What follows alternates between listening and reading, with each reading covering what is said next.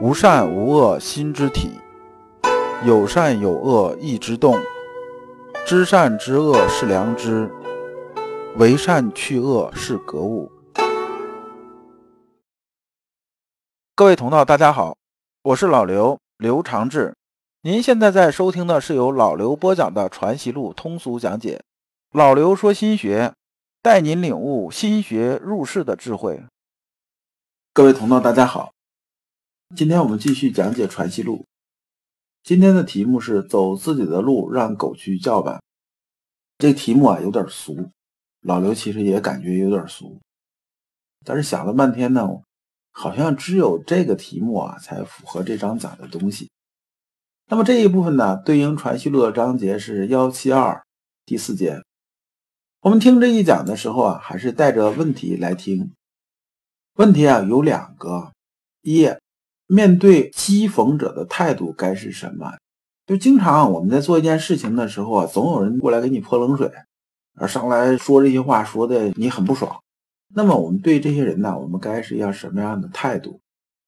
第二呢，做人不可以无恻隐之心。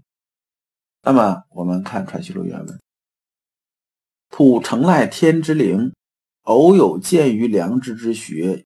以为必有死而后天下可得而止。那么这一部分呢，我用白话来说吧。这个普啊，意思是说我鄙人的意思。阳明先生说啊，我呢运气比较好，上天比较眷顾我，所以呢，我这龙场一悟啊，我知道了良知之学是个什么样子，我呢把它讲出来。我觉着啊，通过良知之学这种传播啊，如果这个世界充满良知，那么呢？我们的世界就应该是一个天堂，所以呢，我经常是以天下为己任的。没想到天下现在这种风气和现在这么多问题，有那么多人受苦受难呢，我心里头就觉得什么呢？寝食不安呐。但是即使我这么做呢，天下还有好多人呢，看着我啊，在嘲笑我呀，嘲笑我什么？说我是一个丧心病狂的人呐。那么这部分呢，先生我们还说的意思啊，先生说啊，我呢是偶见于啊良知之学，但这句话老刘不这么认为，老刘认为什么呢？天道酬勤啊，机会啊是给有准备的人准备的。先生啊，正因为这些年呢，他一直在追求啊人的意义，然后呢在追求儒学这种真谛，所以呢，他才可能啊窥到良知之学。要不前面那么多人呢都看不到，为什么他看到了？就算是我们这些人，比如说像老刘这种资质吧，就别说良知之学天上掉下来给我，就现在杨幂先生坐在我面前去跟我讲，我觉得以我的资质啊，都不一定能把这东西完全领会的过来。所以啊，这东西啊，还是给有准备的人准备的。作为我们平常人来讲的话呢，我们讲尽人事听天命，意思就是说呢。我们呢要做好我们该做这些事情，然后呢，天命自然就会眷顾我们，这个就是天理，这就是天理。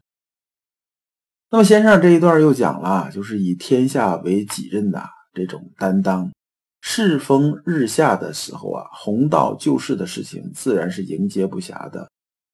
但作为一个儒者来讲的话，我们讲的是修齐治平，所以天下兴亡，匹夫有责。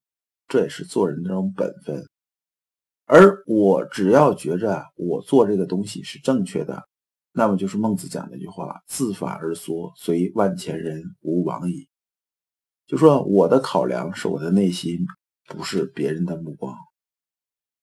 孟先生下边这一段啊，就说：“呜呼，是西族续哉！吾方疾痛之切体，而侠济人之非笑乎？”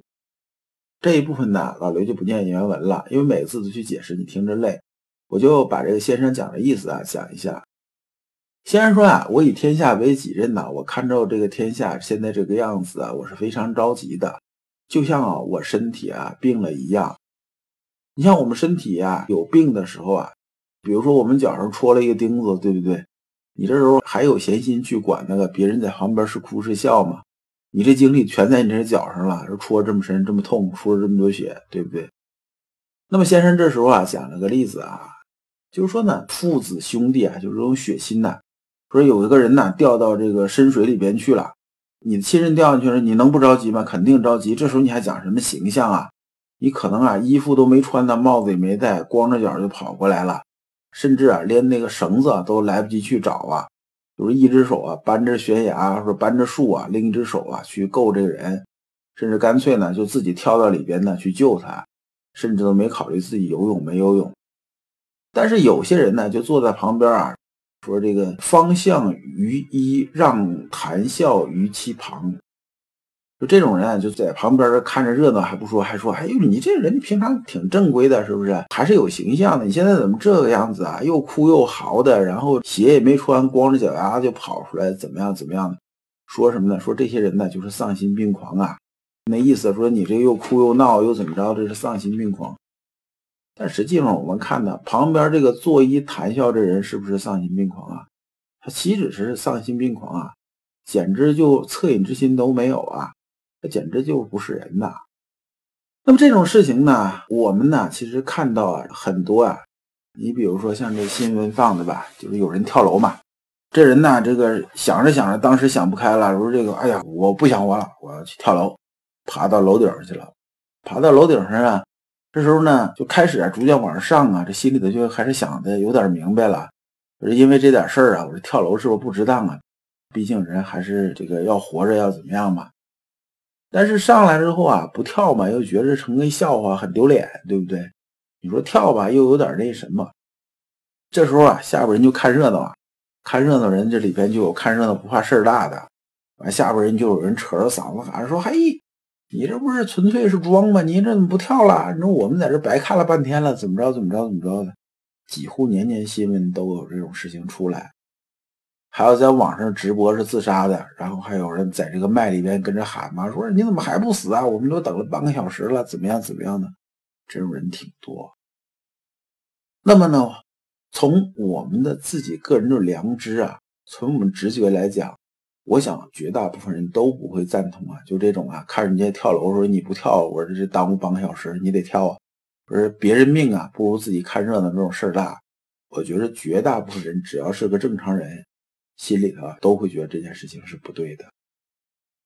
那么这个部分就是反过来来讲，如果我们做事情啊，面对讥讽，面对啊别人的这种看热闹不怕事儿大这种事情的时候啊，我们会怎么做？在下面呢，阳明先生给出了答案了，就是阳明先生的态度是什么样一个态度？在说他态度之前呢，老刘讲这么一句话：做人呢，有些时候不能太爱惜羽毛。人如果太爱惜羽毛啊，就会沦入虚伪和小人这种境地。人有些时候啊，要有啊随万千人吾往矣这种气魄，也要有什么呢？明知其不可为而为之啊。这种行动，那么先生的态度是这样的。先生说啊：“呜呼，今之人所谓普为病狂丧心之人，亦无不可哉？天下之人皆无之心也。天下之人犹有病狂者哉？吾安得而非病狂乎？犹有丧心者哉？吾安得而非丧心乎？”先生态度是这样子的。说啊，虽然说有人说我是一个病狂丧心的人，这无所谓。先生啊，这时候就是已经是无视了。说啊，我既然以天下为己任，整个天下万物啊，它是作为一个整体来讲，那我就是天下万物这个心。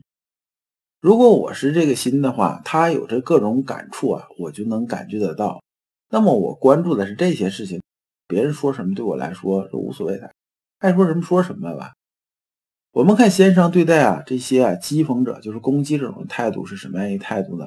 第一步是无视，你说什么你就说什么，我认为我这样做的是对的，OK，那我去去去做就完了。我们要注意啊，这个讥讽和别人给你建议啊是两回事儿。先生啊对别人给建议啊，不论呢是这封书信呢也好，还是啊之前呢中篇这其他这些书信呢，我们看到啊。先生对别人就学术而论学术这种事情啊，先生态度还是很谦恭的。就是你说什么，我会认真思考，我会怎么样怎么样的。这就是就事论事这种态度。我们做事也是这样子的。而这种讥讽和诋毁呢，它跟就事论事啊，就是坐而论道，它根本不是一码事儿。讥讽就是上来之后就是一种什么态度，就是我也没瞧得起你，反正你说这东西啊，我就给你泼污水，就这样的，他就不是一个论事的态度。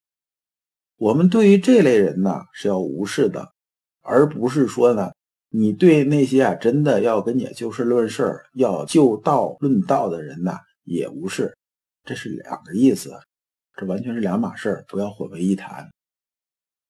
那么先生除了对待攻击者这种态度是无视之外呢？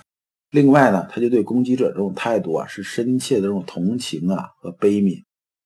正是因为有这些人呐，先生才说啊，世风日下呀，就是人心日下的时候，越是这样子啊，弘道这种事业啊，越是应接不暇的，哪还有精力啊来理会这些无聊的这种诋毁者呀？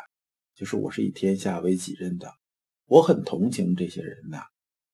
我尽量呢，通过其他这种方式方法，让这个世界变得更美好一些，更趋近呐天堂一些，让大家的良知啊放出来的更多一些，自然而然呢，这些讥讽者和诋毁者啊也会有所进展，希望他们的人生呢也会有更多的光明和快乐，这才是阳明先生那种高度。所以啊，老刘才用这个题目，走自己的路，让狗去叫吧。如果你不知道如何进入心学殿堂，如果你在为人处事时经常左右为难，如果你在入世践行时经常茫然无措，那么你可以加老刘的微信。老刘的微信是“老刘说心学”的首字母加三个六。老刘为你答疑解惑，带你趟过晦涩的暗河，到达智慧的彼岸。那么这一讲啊，我们就讲完了。下一讲我们讲孔子的遭遇，感谢诸君。